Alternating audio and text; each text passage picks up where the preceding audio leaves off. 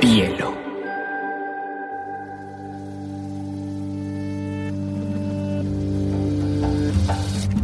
coincide con la noción de estilo tal como se.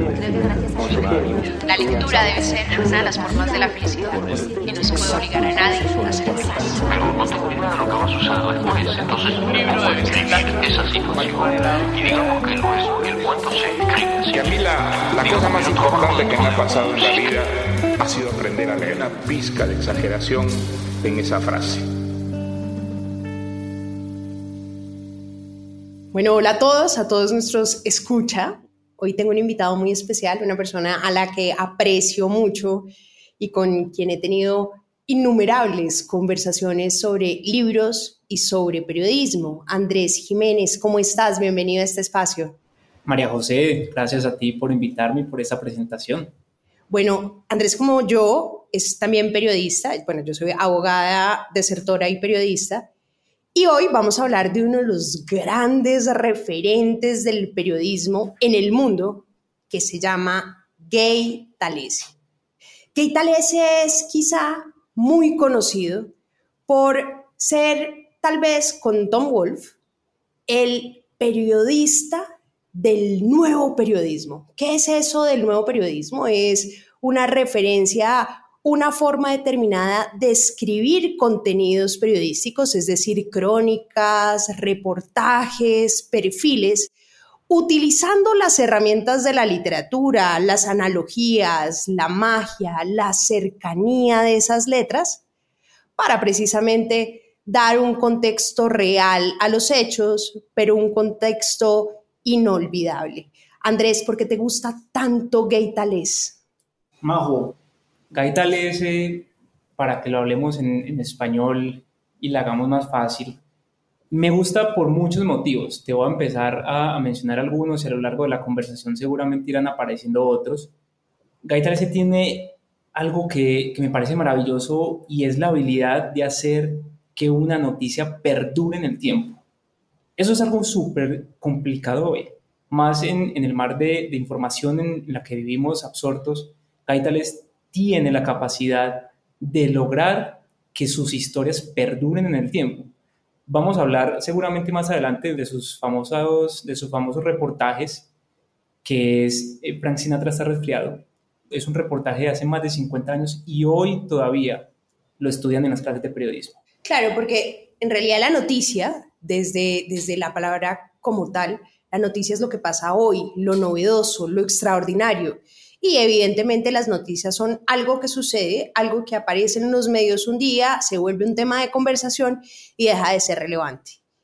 Lo que hacen estos reportajes es que retoman un hecho que puede ser noticioso o relevante y le dan perdurabilidad en el tiempo precisamente porque le dan un significado tal vez universal, que representa un personaje, que representa una historia, que tenga un contexto histórico importante y que permita ser un referente a lo largo del tiempo, es decir, que la noticia no muera. En el medio periodístico uno llama una noticia caliente, la que llega de un día a otro, y una noticia fría puede ser esa que puede ser vigente a lo largo del tiempo, ¿no? Bueno, y una de las cosas que es muy interesante de Gay Talese es un hombre increíble, es un hombre que ya debe tener unos 90, 90 y pico de años. Así es. Es americano-italiano.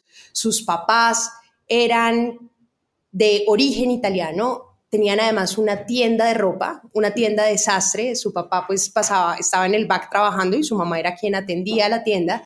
Y por eso Guy Talese se reconoce por sus hermosos trajes. Siempre está vestido de sastre, siempre está vestido impecable, siempre tiene unos sombreros alucinantes. Es un señor así largo, flaco, con nariz aguda, con una mirada profunda pero siempre ha sido reconocido como un referente además de la moda, ¿no? Y de hecho vino hace un par de años a Colombia a ser el jurado del Premio Bolívar. Y recuerdo que lo conocí y me pareció un hombre absolutamente encantador.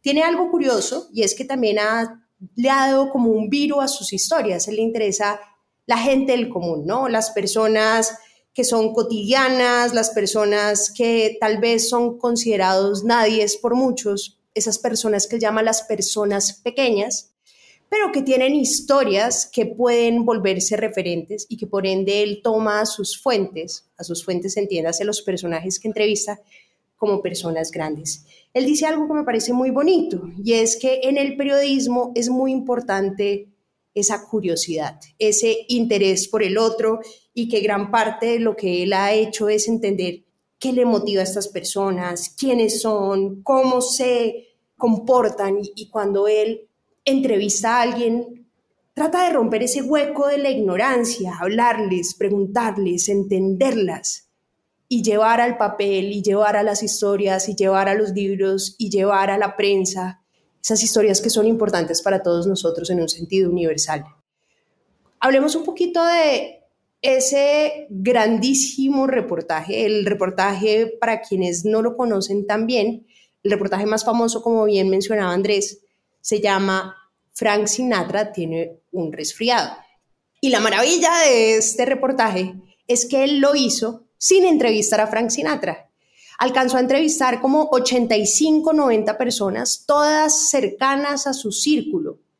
Y todas estas personas le contaban aspectos relevantes de Sinatra, cómo se comportaba, quién era, cuál era su cercanía, cuáles eran sus amigos, cuál era su relación con el mundo, cómo manejaba el tema de la música, cómo se comportaba en su día a día y con eso construyó un perfil que como nunca pues había podido lograr retratar a alguien de una forma tan completa, tan compleja, llena de humanidad, porque lo importante además de un perfil, que es un género literario periodístico, es poder abrir como la parte oscura de la persona y la parte buena de esa persona. Es entender que los humanos no somos ni buenos ni malos, sino que tenemos algo de los dos. De acuerdo.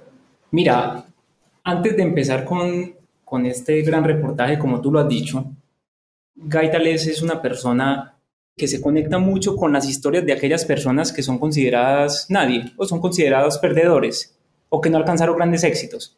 También tiene grandes reportajes de personas que fueron muy importantes, como el mismo Frank Sinatra o Joe DiMaggio, y eso habla mucho también de él y de su historia. Ya nos vamos a meter en este reportaje, pero es muy importante saber por qué le interesa tanto él esto. Él siempre se caracterizó por no ser un estudiante brillante. Nunca lo fue. No. Nunca. Ese dato no lo sabía. En, en la lista de estudiantes siempre estaba de la mitad de la tabla para abajo. Nunca se destacó en nada. Entonces uno suele creer que estos grandes escritores son personas muy diestras desde que son niños. Tienen un gran talento, saben cómo hacerlo desde muy pequeños, tienen un don natural. Gaitales no. Y eso él lo empieza a llevar a sus escritos. Como redactor deportivo, él empieza a escribir a los 15 años en el colegio, en la sección deportiva, y cuando sale del colegio ninguna universidad lo recibe. Es a través del papá que hace unas llamadas para que él pueda entrar en la Universidad de Alabama que logra entrar. Es más, él ni siquiera sabía que iba a estudiar en esa universidad hasta que el papá le dijo. ¿Por qué? Porque todos lo rechazaron. Es un periodista rechazado, pero supo encontrar un estilo porque a él le, le, encantaba mucho la literatura y se conectaba mucho con la literatura y desarrolló hábitos de escritores tan importantes como Ernest Hemingway, que era súper disciplinado con su escritura y él logra llevar esa misma disciplina al periodismo. Y de ahí es de donde saca este gran reportaje que es Frank Sinatra está resfriado. Como tú muy bien lo dijiste, nunca tuvo oportunidad de hablar con Frank Sinatra. ¿Por qué? Porque el reportaje estaba encargado a la revista Squire y Frank Sinatra tenía un problema con esa revista y nunca había autorizado que le hicieran, en esa época reciente, nunca había autorizado que le hicieran un reportaje. Entonces, Gaitales tiene que encontrar la forma y así se lo propone a su editor. Mire, no hay forma de hablar con este señor. Lo que podemos hacer es esto y se va, como tú muy bien lo dijiste, tres meses a seguirlo, a hablar con todos los allegados, a ver qué puede sacar. Algo muy simpático de Gaitales y que me gusta mucho como periodista es que él no usa grabadora, él nunca graba las entrevistas, porque él dice que es una forma en que las personas se abstraen de la conversación y no le dan la confianza, él tiene que ganarse la confianza a la gente para que puedan pasar un montón de cosas que siendo un periodista las personas no van a querer hacer. Entonces no usa grabadora, siempre anota. Y lo curioso es que siempre en sus trajes, como tú muy bien lo dijiste, en el bolsillo de adentro del blazer, siempre tiene unos recortes como de cartón que él mismo recorta, donde toma todos los apuntes de las cosas que va viendo. ¿Y sabes de qué son esos pedazos de cartón? De hecho, de sus camisas. Tú sabes que las camisas tienen unos pedacitos de cartón para mantenerlas como firmes, sobre todo en esa época donde, Sí. donde eh, la tela no estaba hecha en estos materiales donde se ve absolutamente impecable y él cogía esos pedazos de cartón y ahí escribía sus notas. También por esa razón, digamos, no usaba cuadernitos porque decía que le molestaba mucho que en el cuadernito que tenía como ese resorte se le Sí. viera en la pinta, pues se, se veía menos elegante de lo que es. ahí- y estás diciendo algo que me gusta mucho y es que fuera un estudiante promedio o aburrido y es que todos tenemos la concepción que los mejores estudiantes son los que mejor les va en la vida. Yo conozco un montón de casos de estudiantes brillantes que tuvieron las mejores notas, que tuvieron los mejores resultados académicos y son un fracaso en la vida. Y te voy a decir por qué. Porque no tienen inteligencia emocional. Que en el fondo la inteligencia emocional es la más importante de las inteligencias y es la que permite el éxito porque finalmente somos humanos que convivimos en comunidad y las relaciones, cómo construyes las relaciones, cómo construyes los vínculos, son determinantes para tener éxito en la vida. Y una persona como Guy Tales, que entrevista, que se abre, que se vuelve como una vasija vacía donde sus entrevistados le entregan información, le generan esa confianza, le entregan los insumos y él construye esas relaciones de confianza con sus fuentes para construir estas noticias, pues evidentemente demuestra que tiene una gran inteligencia emocional. Ahora en, este reportaje, lo que hace Gaitalese es, es un reportaje, como ya lo hemos dicho aquí, que trascendió en el tiempo. Yo creo que una de las grandes virtudes que él tiene en este, en este reportaje, sin ser yo un experto en periodismo literario, es que él logra condensar un momento histórico de los Estados Unidos aquí. Esta no es solo la historia de Frank Sinatra, habla también de la historia de migrantes, habla de la historia de las relaciones con la mafia, habla de la historia de la música, del jazz, ¿cierto?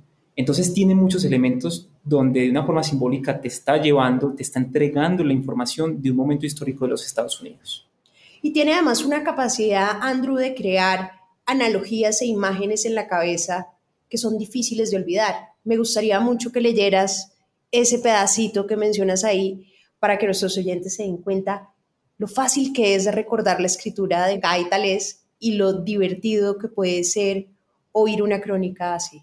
Por supuesto, él dice, Sinatra con gripe es Picasso sin pintura, Ferrari sin combustible, solo que peor. Porque el catarro común le roba a Sinatra esa joya que no se puede asegurar, la voz. Eso es un elemento muy bonito Espectacular. y tiene una capacidad, como te decías, de crear analogías, de crear simbolismos que son muy poderosos. Y, y un tema que me gusta mucho de Gaital es, y él lo menciona mucho en muchos momentos, es la importancia de la puntuación. Él dice, la puntuación es fundamental en sus escritos y muchos periodistas literarios hacen también alusión a esto. La, la- la puntuación tiene la capacidad de crear drama, de crear comedia, de crear terror. Y eso lo logra muy bien tal vez en este texto y en muchos otros textos. Eso es fundamental. Claro, porque la puntuación te da la melodía, te da el ritmo, te da la capacidad además para que el lector no se desconecte. Y ese ritmo es fundamental en los textos, que no lo tienen necesariamente los textos noticiosos y periodísticos que son fríos, que están contando la noticia, que están contando los hechos, que están contando el minuto a minuto, qué fue lo que pasó, cómo pasó, quién es el responsable, cuándo se acabará. En cambio, estos contenidos que están llenos de diálogos, que están llenos de escenas vívidas, que están además con monólogos, y es que les voy a decir, Guy Tales se atreve a construir monólogos, meterse en la cabeza de gente con la que no ha hablado para construir monólogos. Y eso les digo, es absolutamente controversial en ese momento porque tenían la concepción en el pasado que el periodismo solo podía ser aburrido. De acuerdo, era esa fórmula que nos enseñan a todos en, en las clases de periodismo, que se responde el quién, cómo, cuándo, dónde y por qué. Él dice, a mí no me gustaba eso, él quería construir más y por eso se mete de lleno en estos reportajes. En esta historia particular de Frank Sinatra está retirado, él hace toda una radiografía de, la parte famosa de Frank Sinatra, la voz, todos lo conocemos por la voz, también por el cine. Frank Sinatra era actor y él actuó en muchas películas, pero también se iba a las partes oscuras, como tú decías ahorita, del personaje. Entonces, tenía un tema donde lo relacionaban con la mafia. Donde... Y tenía un genio. Tenía un genio insoportable y tenía un ego peor que el genio. Entonces era una persona muy difícil en muchos momentos donde muchas cosas tenían que hacerse a su manera y él lo relata en este reportaje a tal punto que en uno de los bares donde está Sinatra hay unas personas jugando billar. Que se llama Daisy, Daisy, el bar se llama Daisy. El bar se llama Daisy. Lo conocen a él, lo respetan, pues le tienen todo obviamente guardado y reservado para él. Y están jugando billar y hay una persona que a él no le gusta cómo está vestida. Porque está vestida de botas, de blue jean, de camisa a cuadros. Y él era un tipo, pues obviamente, igual que Gaitán, muy formal, siempre con su traje, siempre con su cuento. Y se acerca a este tipo con el ego de Frank Sinatra y le dice por qué está vestido así y el tipo le lo empieza a increpar y ya bueno, hay un cruce. Sí, empieza, empieza, a decirle como, ¿y tus zapatos son de dónde? ¿Y de son Italia. no sé quién? ¿No son de no sé dónde? Y el tipo no me moleste. El tipo le dice, es que no me gusta cómo estás vestido.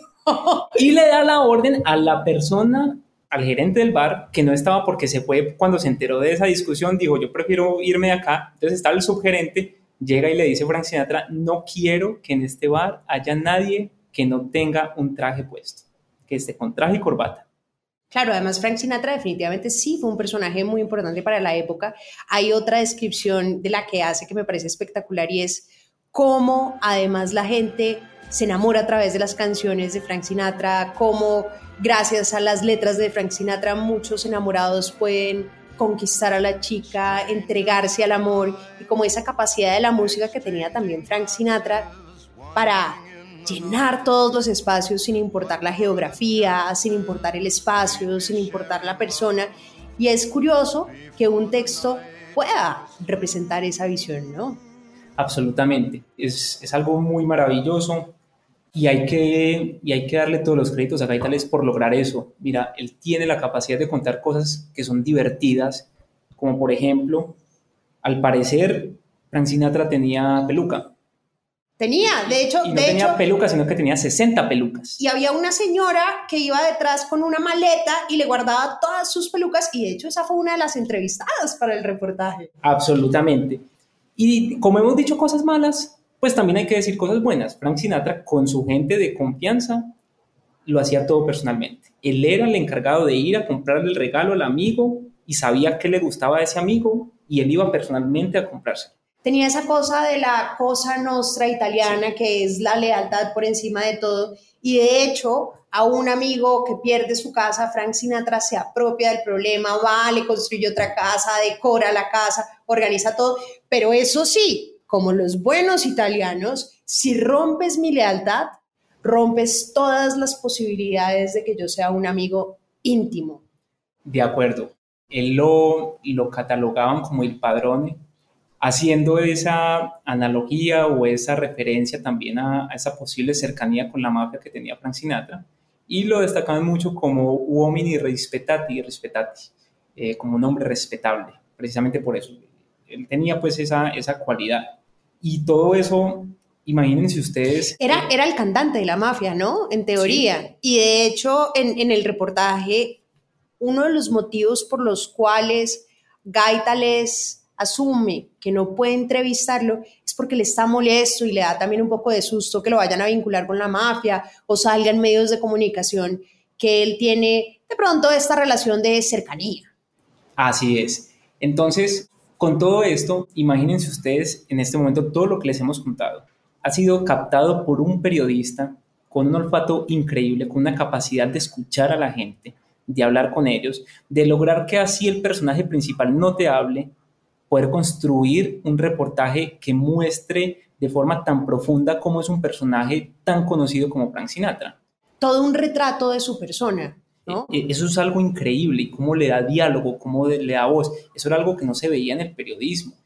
Y Gaitales en algunos momentos chocaba con esa descripción del nuevo periodismo porque le decían no son tan exactos en algunos momentos, pero eso fue lo que él logró con Tom Wolf, como tú decías ahorita, imponer, o sea, era cómo llevamos los elementos literarios a historias que pasaron de verdad, es decir, estos son cuentos de verdad que pasaron en la realidad.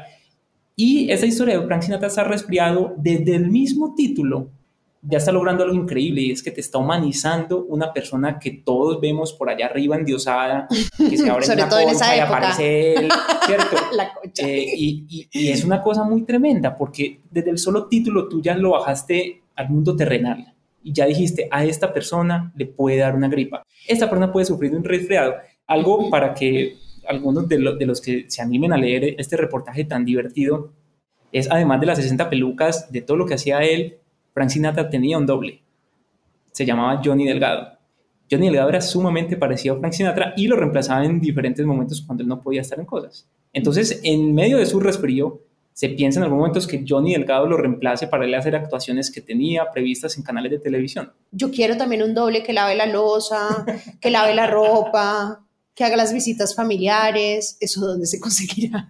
A mí me encantaría un doble para todo, todo lo complejo. Entonces, yo lo mandaría a él y vea, vaya, usted encárguese eso, que es difícil y a mí me dejan lo bueno. Eso como cuando uno veía las series cuando era chiquito, que eran dos gemelas y entonces que una se iba a la clase de matemáticas y la otra se iba a la clase de literatura. Yo siempre también quise esa maldita gemela, pero bueno, ya no, ya no la alcancé a tener o no creo que la pueda conseguir ni comprar.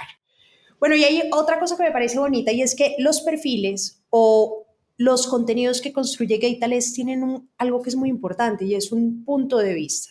Es decir, siempre tienen una crítica implícita de yo cómo veo, si bien trato de sopesar objetivamente los hechos, las conversaciones, las fuentes, evidentemente nos entrega una forma de ver el mundo, que es la forma de ver el mundo de Gaitales.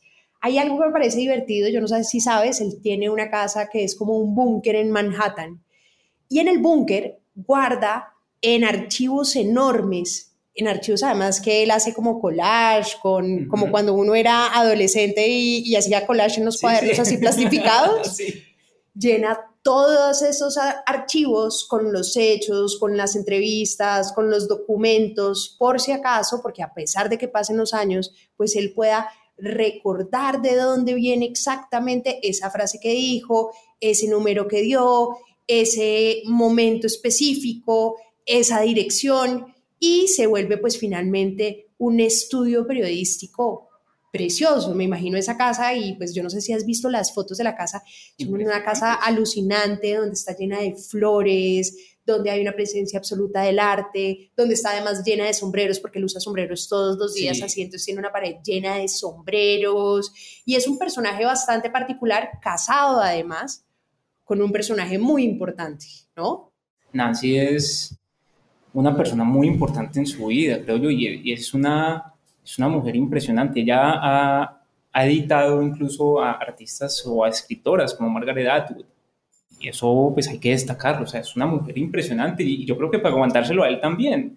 Claro. Es muy difícil uno con una persona que está por fuera todo el tiempo, que está haciendo los trabajos que hace, que ya más adelante podemos hablar de la mujer de tu prójimo, que fue otro de esos libros, que es curioso que se llame como un mandamiento, ¿cierto? La mujer de tu prójimo, y eso tiene su explicación por su pasado que tú contabas ahorita, pero el, el aguante de Nancy para no divorciarse ante todo lo que ve escrito en ese libro es, es tremendo. Ahora, si uno se enamora de una figura, tiene que aguantarse la figura con todo lo que viene.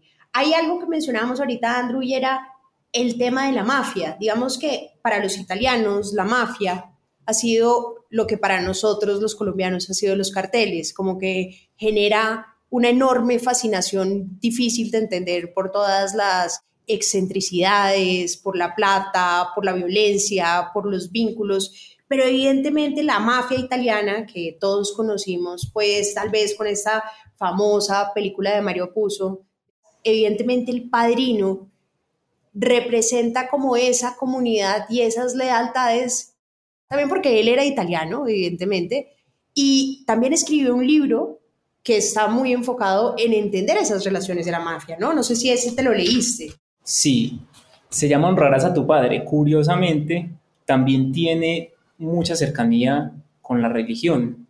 Entonces ya tenemos dos. La mujer de tu prójimo, que fue otro libro que él sacó, y este de Honrarás a tu padre, donde habla y desvela todos los secretos de, de las familias de la mafia. Que son los Bonano en su gran mayoría, particularmente Joe Bonano. Joe Bonano y su hijo Bill Bonano, Ujú. en un, en un Estados Unidos muy convulso, donde se está moviendo mucho el tema de la mafia, como tú dices, del licor y bueno, y con todo lo que tiene la mafia, la violencia, Porque el licor en esa época estaba prohibido. no se podía tomar. no se podía tomar trago.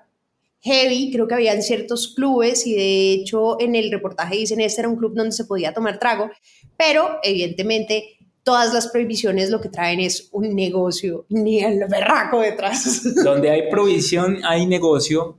Y Gaitales lo que hace en este libro, que es demoledor, es, es tremendamente apegado a los datos, cuenta la historia de esta familia de la mafia y todo lo que tienen que Todo ver. real, ¿no? Todo, Todo real. real. A partir de la... de y, la- y entrevistó a toda la familia y se sentó con toda la familia. familia y revisó cómo eran estas relaciones, además, donde, donde esa cosa nostra que se traduce como nuestro asunto, donde la familia, donde el honor, donde el respeto son lo más importante. Y si uno nace en la mafia, pelado, te toca hacer toda la vida para la mafia, o sea, no puedes salir. Si arrancaste ahí, te quedaste ahí para siempre. Y ahí donde traiciones a la familia. No, se acaba todo.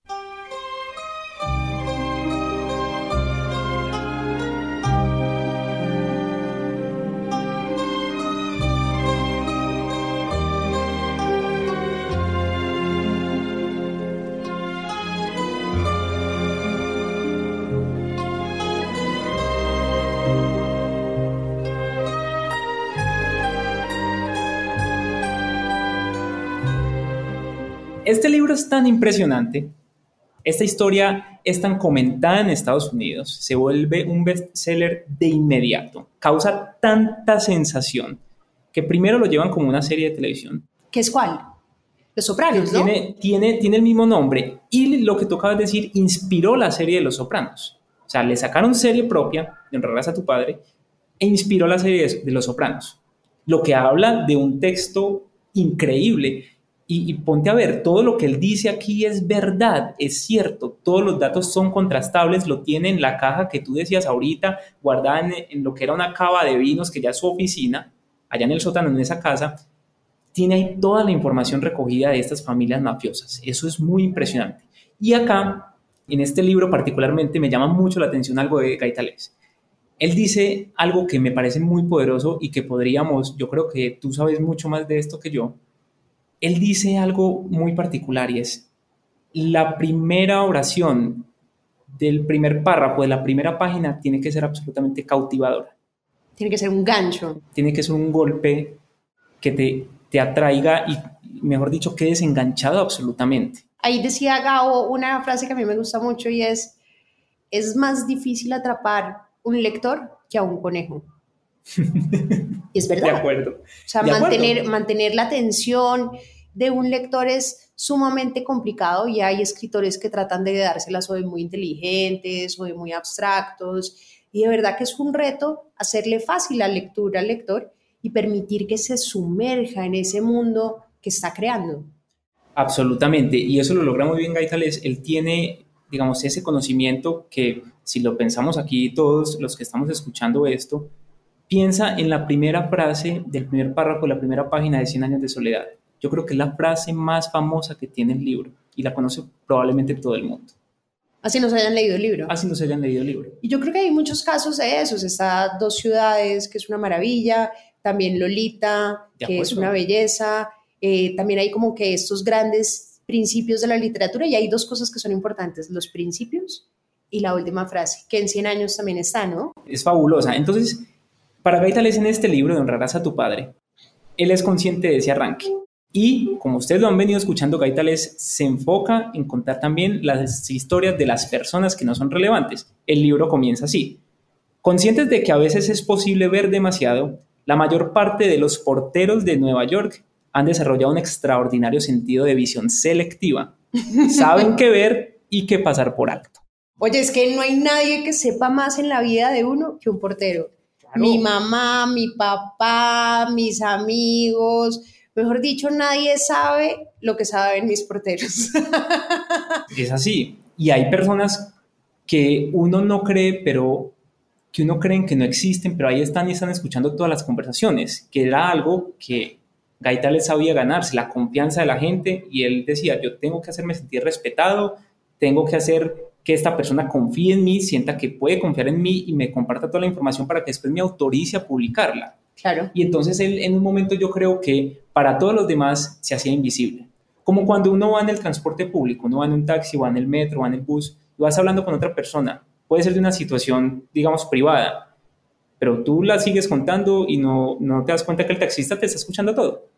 O la persona de la silla al lado del metro te está escuchando todo, porque para ti no existe. Claro, porque él no es protagonista, él juega lo que llamaba, tal vez sería Alberto Salcedo Ramos, que es como poner un micrófono en una pared, es como ser una mosca en una pared que oye todo, que está viendo qué sucede, que está oyendo, que está captando, pero que no juega un rol partícipe, porque eso sería interferir en la historia. Y si bien Gaita Lese participa en algunas historias, lo hace con algún significado particular, pero siempre le da relevancia es a ese contexto y esa historia más que a él como personaje. De acuerdo. Se me pasa un dato importante. Dentro de la historia de Frank Sinatra está resfriado, esa historia es publicada en Esquire, ¿cierto? Y fue seleccionada. Esquire es una de las revistas más importantes en las que se han publicado todos los reportajes y es un referente en Norteamérica, sin duda. Gigantesco. Y este reportaje en particular ha sido seleccionado como la mejor historia jamás contada en Esquire. Entonces, miremos la dimensión que tiene esta persona la capacidad de contar historias de las personas famosas, no famosas y lo que él llama infamous, que son esas familias de la mafia, y hacerlo sumamente atractivo, tener la capacidad, como dice mucha gente, de lograr conectarte a nivel de, un Ernest Hemingway, de un Fitzgerald. Él tiene esa capacidad y muchos lo han descrito como el mejor contador de historias de la segunda mitad del siglo XX. Tiene esa capacidad. Cuando nadie se atrevía a contar historias comunes y corrientes, él saca un libro sobre las entrañas del New York Times, donde él trabajó, y te cuento algo, empezó trabajando como el chico de las fotocopias. Él empezó sacando fotocopias en el New York Times. Después fue reportero y después se salió. Hay un dato muy curioso que creo que nos aplica para el presente y es, Gaita les decía, mire, yo en el deporte, porque él fue también periodista deportivo, yo en el deporte puedo contar la historia de las personas tal como es. Y yo puedo hablar de, un boxeador eh, como Floyd Patterson, que tiene una crónica que se llama El Perdedor, y puedo hablar de él y mostrar las cosas malas de la vida de él, sus frustraciones, sus miedos, sus inseguridades, pero no me pasa así con los empresarios y la política.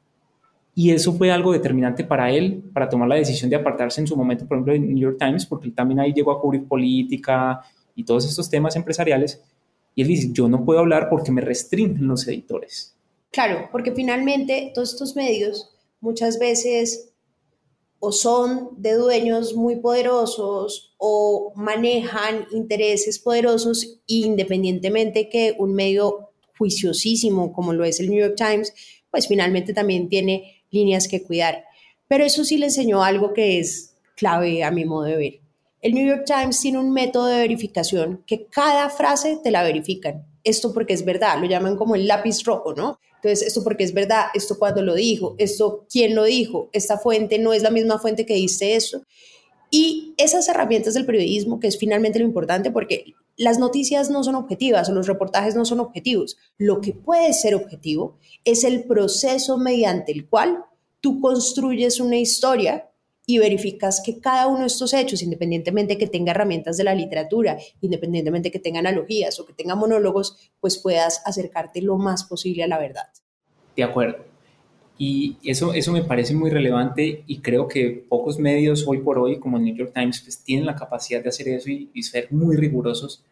Es algo que también ha caracterizado toda la vida a Gaitales. Creo que más adelante hablaremos del Motel del Boyor, que fue su último libro, donde hay una polémica Controversial.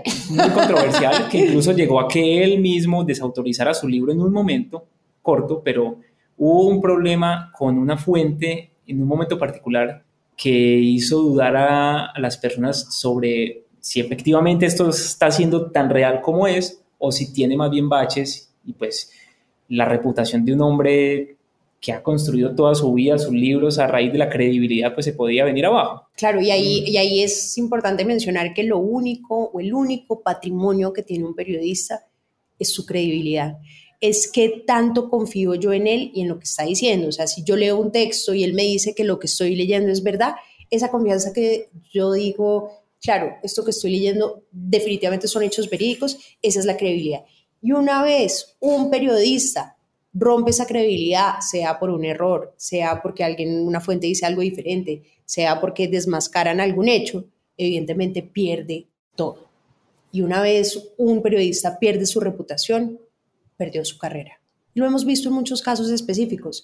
Me acuerdo que en clase de periodismo una vez llevaron una semana a Martín Caparrós. Martín Caparrós es hoy uno de los periodistas que han seguido ese movimiento con Leila Guerriero, que también es una argentina como Martín, que han escrito pues muchos textos muy inspirados en ese nuevo periodismo y Martín decía algo entre quejas y refunfuñaba en clase diciendo que cuando él escribía columnas de opinión en el New York Times, el New York Times se las devolvía verificando cada hecho porque querían verificar los hechos. Y hay una cosa que es curiosa, porque una cosa es el reportaje, ¿no? El reportaje que son hechos factuales y las columnas suelen tener opinión, pero hasta, y las opiniones son libres. Hay, hay una frase, creo que es en, en, en un medio de comunicación que dice, los hechos son sagrados, las opiniones son libres. En algún medio de comunicación está como colgada esa, esa postura sobre piedra, escrito total, pero en el New York Times son tan juiciosos que hasta las opiniones tienen que estar basadas en hechos verídicos y él estaba furioso porque le revisaban cada una de sus afirmaciones. Pero eso habla muy bien del New York Times, la verdad. Absolutamente. Que una pluma como Martín Caparrós también lo cuestionen. Creo que es el mejor medio de comunicación que tiene el mundo en este momento. Y Martín, que me encantan sus, cuando escribe de deportes, tiene unas crónicas deportivas excepcionales. Los admiro mucho por eso, esa rigurosidad, esa capacidad de verdad de hacer un muy buen periodismo, un periodismo que trasciende, que se queda en el tiempo y que son historias que de verdad se le quedan a uno pegadas. Adentro, o sea, todas esas analogías y esas imágenes se te quedan marcadas yo me acuerdo que el día que vino Gay Tales a Colombia me invitaron a una Que tú tienes una foto con él. Tengo una foto. Y tengo toda la envidia del mundo. Y yo, ¡no! ¿Cómo no tengo esta foto? O sea, Pero ¿tienes una foto? ¿Cómo fue? Podemos hacer un Photoshop y te pongo al lado de mi foto. No pasa nada. Si no saben de Photoshop, no opinen. Tengo unos amigos que son los directores de la revista Malpensante, que es una revista pues muy famosa y que ha trabajado por muchísimos años los textos periodísticos y había una cena en su casa y me sentaron al lado, pues me dijeron que si quería ir a cenar con Guy y tales, y dije que por supuesto, me puse guapa, me senté al lado. Y hablamos mucho esa noche de algún reportaje que él había hecho que explicaba que un hombre muy, muy, muy flaco, y fue una imagen que se me marcó mucho, un hombre muy flaco que había comido como un huesito de cordero y era tan flaco que se le veía el cosito de cordero en la barriga. y dije, qué maravilla poder escribir y poder generarme esa imagen para que nunca lo olvide. Hay formas bonitas de decir las cosas y hay formas mucho más elaboradas que construyen una imagen en la memoria, que nos construyen una imagen que no podemos olvidar. Creo que esa es la magia también de él. De acuerdo, creo que acabas de decir algo súper importante y es otro de los elementos que me gustan mucho de, de Gaitales. Él tiene la capacidad de crearte películas con sus libros, de darte unas imágenes tan poderosas que nunca se te van a olvidar. Y creo que también tiene una capacidad muy grande de conectarte con unas emociones muy profundas, muy humanas. Y con los personajes, ¿no? o sea, uno, no sabe si odia o ama a Frank Sinatra, uno no sabe si le cae bien o le cae mal, porque claro, está esa humanidad desde los dos frentes, ¿no? De acuerdo, te ha pasado, y yo estoy seguro que a todos los que nos escuchan les ha pasado, que hay series de televisión que uno ve donde uno se conecta con el villano y uno no quiere que le pase nada al villano. Te lo aseguro, hay series tan famosas como Breaking Bad, donde uno tiene momentos donde uno se conecta mucho con el personaje y sabiendo que está haciendo cosas malas, uno se conecta con él y se preocupa por él, aun cuando es malo. Lo mismo pasa en Honrarás a tu padre, la historia de mafiosos, y uno tiene momentos donde simpatiza en la historia con, con, con esos personajes, porque les tiene la capacidad de, llenarlos de humanidad. De llenarlos de humanidad. Hay algo muy particular en su lado deportivo, en el lado deportivo, y las personas que, se animen a leer a Gaitales, que espero que sean muchas, él decía que los, los deportes para él son un símbolo de la necesidad de éxito que tenemos los seres humanos. Y por eso a él le encantaba escribir de las personas que fracasaban en los deportes. Como este boxeador se llamaba Floyd Patterson y cuenta la historia del perdedor, se llama así, eso fue una entrega de 37 artículos que hizo él y, narra la historia de Floyd Patterson, que era un pugilista, un boxeador, que cae noqueado en el primer asalto a manos no. de otro boxeador Sonny Liston. Entonces es como todo, o sea, cómo tú te preparas, cómo madrugas todos los días, te enfrentas a la incertidumbre, entrenas, entrenas, entrenas, entrenas, vas y compites y en el primer segundo pues básicamente te noquearon. Eso es, una, eso es algo maravilloso y cómo, cómo Gaital es, es capaz Y porque es relevante esa historia del perdedor, ¿no? Y que, que te puede enseñar ese perdedor. Exacto. Porque finalmente todos somos unos perdedores, depende del momento en que nos mires. Absolutamente, es que todos tenemos pues altas y bajas. En, en muchos momentos hemos sido Floyd Patterson, en muchos momentos hemos perdido. Entonces, yo creo que eso es algo muy bonito de él. Él logra conectar con los deportes un sentido humano muy profundo y que vale la pena siempre tenerlo presente. Esta historia del perdedor cuenta cómo Floyd Patterson le dice a él en una entrevista, mire, cuando a uno lo noquean, todo el mundo piensa que uno se siente súper mal. Y realmente no. En el instante, los primeros cinco segundos, cuando a ti te noquean y caes en la lona en el suelo, son reconfortantes. O sea, un tipo te pega un puño, Ya salí de este pedo. Caíste al suelo y en vez de estar llorando y no sé qué, lo que estaba ese tipo era, era alegre. Era un momento de cinco segundos. Y él decía, se sentía bien. Y ya después venía, obviamente, todos los cuestionamientos, porque Floyd Patterson era una persona súper insegura. Él como boxeador, no se imagina a todos los boxeadores como unas personas seguras de sí mismo y cuando se enfrentan, pues se miran súper feo y todo el cuento. Ese tipo era supremamente tímido, él no era capaz de hablar mirando a los ojos a la gente. Y Gaitales tiene la capacidad de encontrarse a esta persona o a una jugadora de fútbol del Mundial de Fútbol de 1999, me acuerdo. La final era China contra Estados Unidos y hay una deportista de- del equipo de China que vota un penalti y Gaitales se obsesiona con ella y dice, tengo que ir a China a encontrar a esa persona porque tengo que contar su historia y tengo que contar la historia política de China, social de China a través de esta deportista. Y va y la busca y la encuentra. Wow. Y, finalmente estas historias de estos personajes lo que te permiten es eso, es contar una historia mucho más grande, es contar un contexto y darle elementos a las personas para entender por qué alguien es como es en un momento determinado. Hablemos de uno de los reportajes más famosos, que es el de la orgía, que esto se llama periodismo inmersivo. Y este pelado, pues obviamente como buen periodista, pues dice, pues yo tengo también que vivir la experiencia y le causó muchos problemas con su esposa, ¿no? Andrew, cuéntanos un poquito sobre este. Al principio decíamos que Nancy tal vez pues tenía mucho aguante y, y en parte yo creo que se debió mucho a dos historias particulares que él tiene en dos libros. El primero se llama La mujer de tu prójimo. Nuevamente el tema religioso aparece y este libro lo que cuenta básicamente es la historia sexual de los Estados Unidos en el siglo XX. La aparición de las revistas porno, el tema de las orgías. Si mal no me falla la memoria, al igual que el licor, creo que el sexo oral estaba prohibido en Estados Unidos hasta los 50. Ay, no, pobres. Entonces, ¿Cómo verificaban?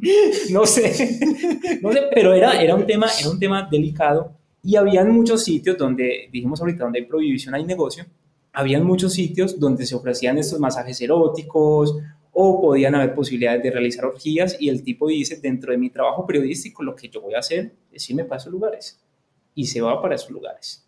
Y está allá y se, se hará su masaje y seguramente estará pues con otras personas porque él tenía que conocer cada dato para registrarlo, para poder contar esta historia de cómo era la sexualidad en Estados Unidos. Hay que verificar, la experiencia es súper importante. Y, y logra, y logra sacar un libro, pues, digamos... Y él participa activamente en la orgía.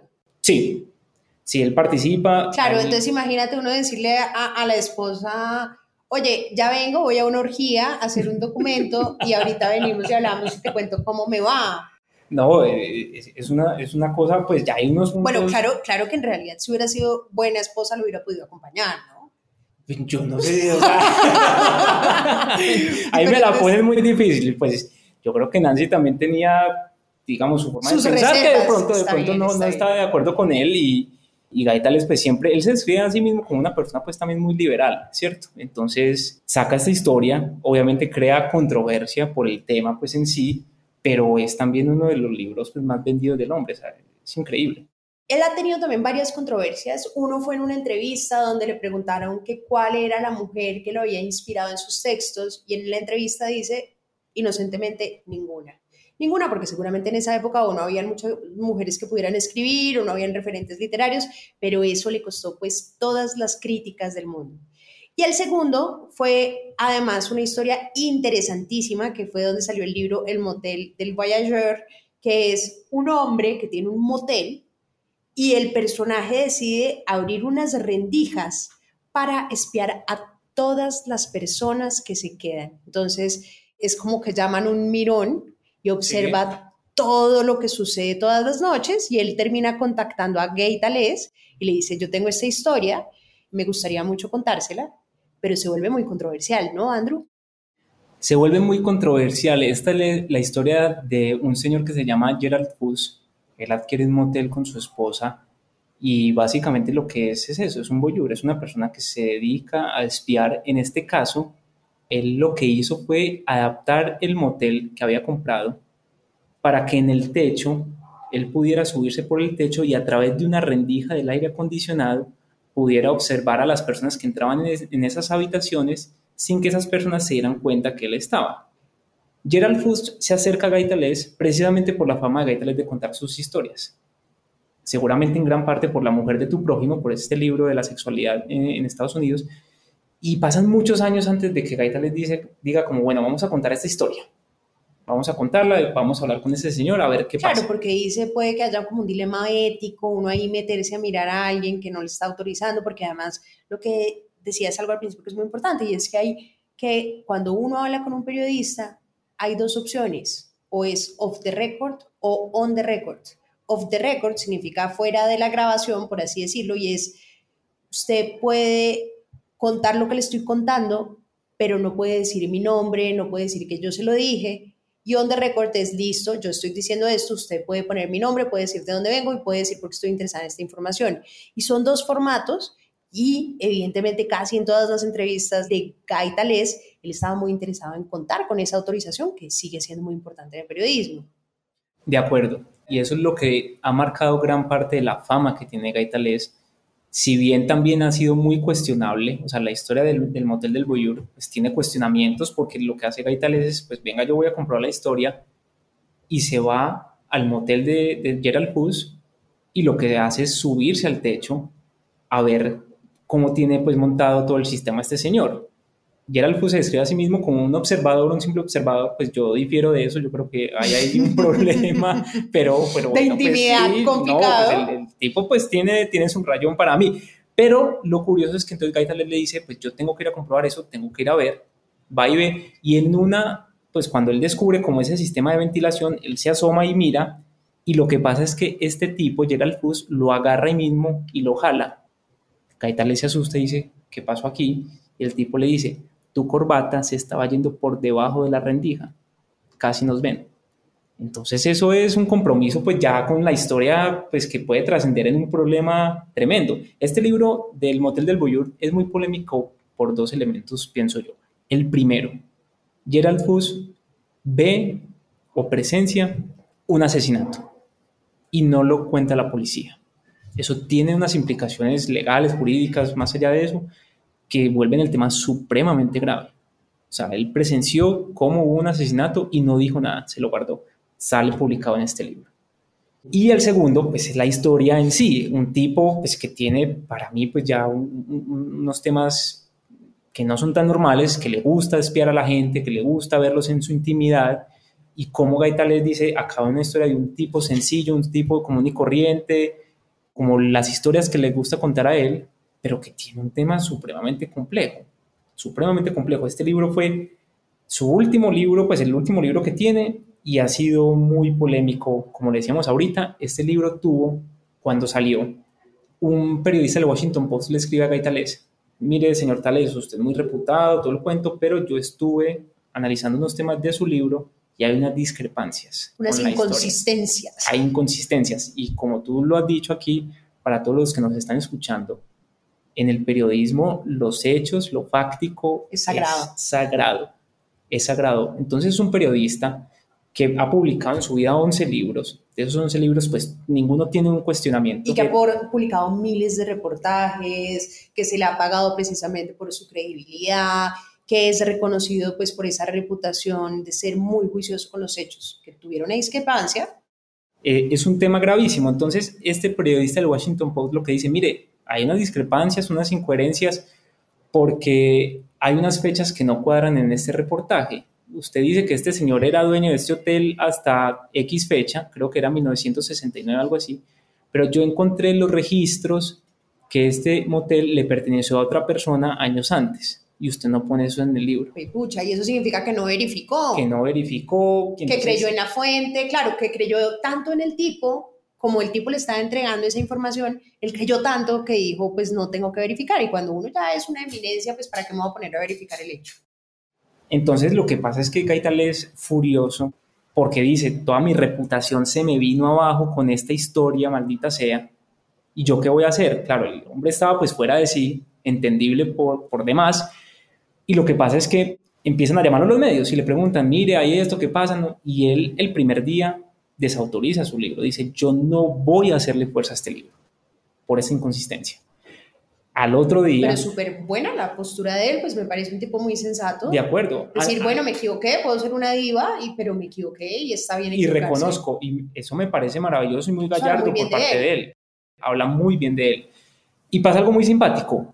Al otro día, lo llama la persona que fue dueña de ese motel en esa época, en esa época de discrepancia y le dice, mire, sí, yo era dueño del motel efectivamente, como está diciendo el periodista del Washington Post, pero Gerald Fuss, que era el boyur, yo le había dado unas llaves a él. Entonces él seguía entrando y veía y todo el cuento. Entonces la historia no está mal contada, la historia es verídica.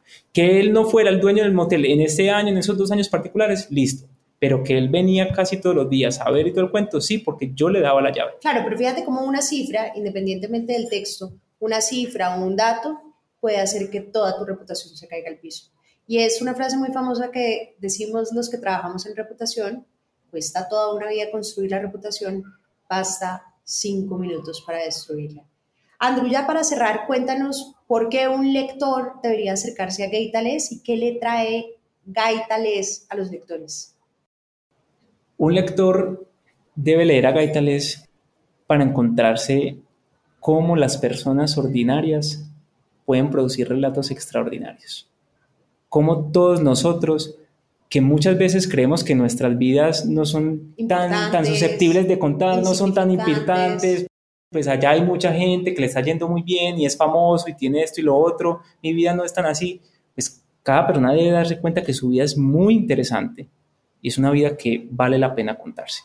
Yo creo que eso es algo por lo que las personas deberían leer a Gaitales, cómo las vidas ordinarias se vuelven extraordinarias. Y que requiere además un punto de vista para descubrir esa extraordinarias. De acuerdo, y cómo tú puedes mezclar dos componentes o dos oficios muy, muy bonitos cada uno, que es el periodismo y la literatura. Cómo tú puedes, con el rigor periodístico, sumarle la capacidad creadora de entornos que tiene la literatura, la inmersión, las voces, el contexto, los símbolos y crear una historia que perdure.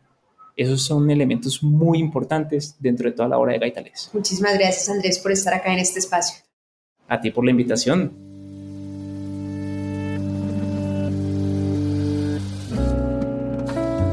Este es un podcast para contagiar el amor por los libros porque no hay mejor forma de incentivarlo que desde la divulgación. Ser promotor de lectura es un hobby, pero también un reconocimiento y un agradecimiento implícito a aquellas personas que en nuestra vida nos acercaron a los libros.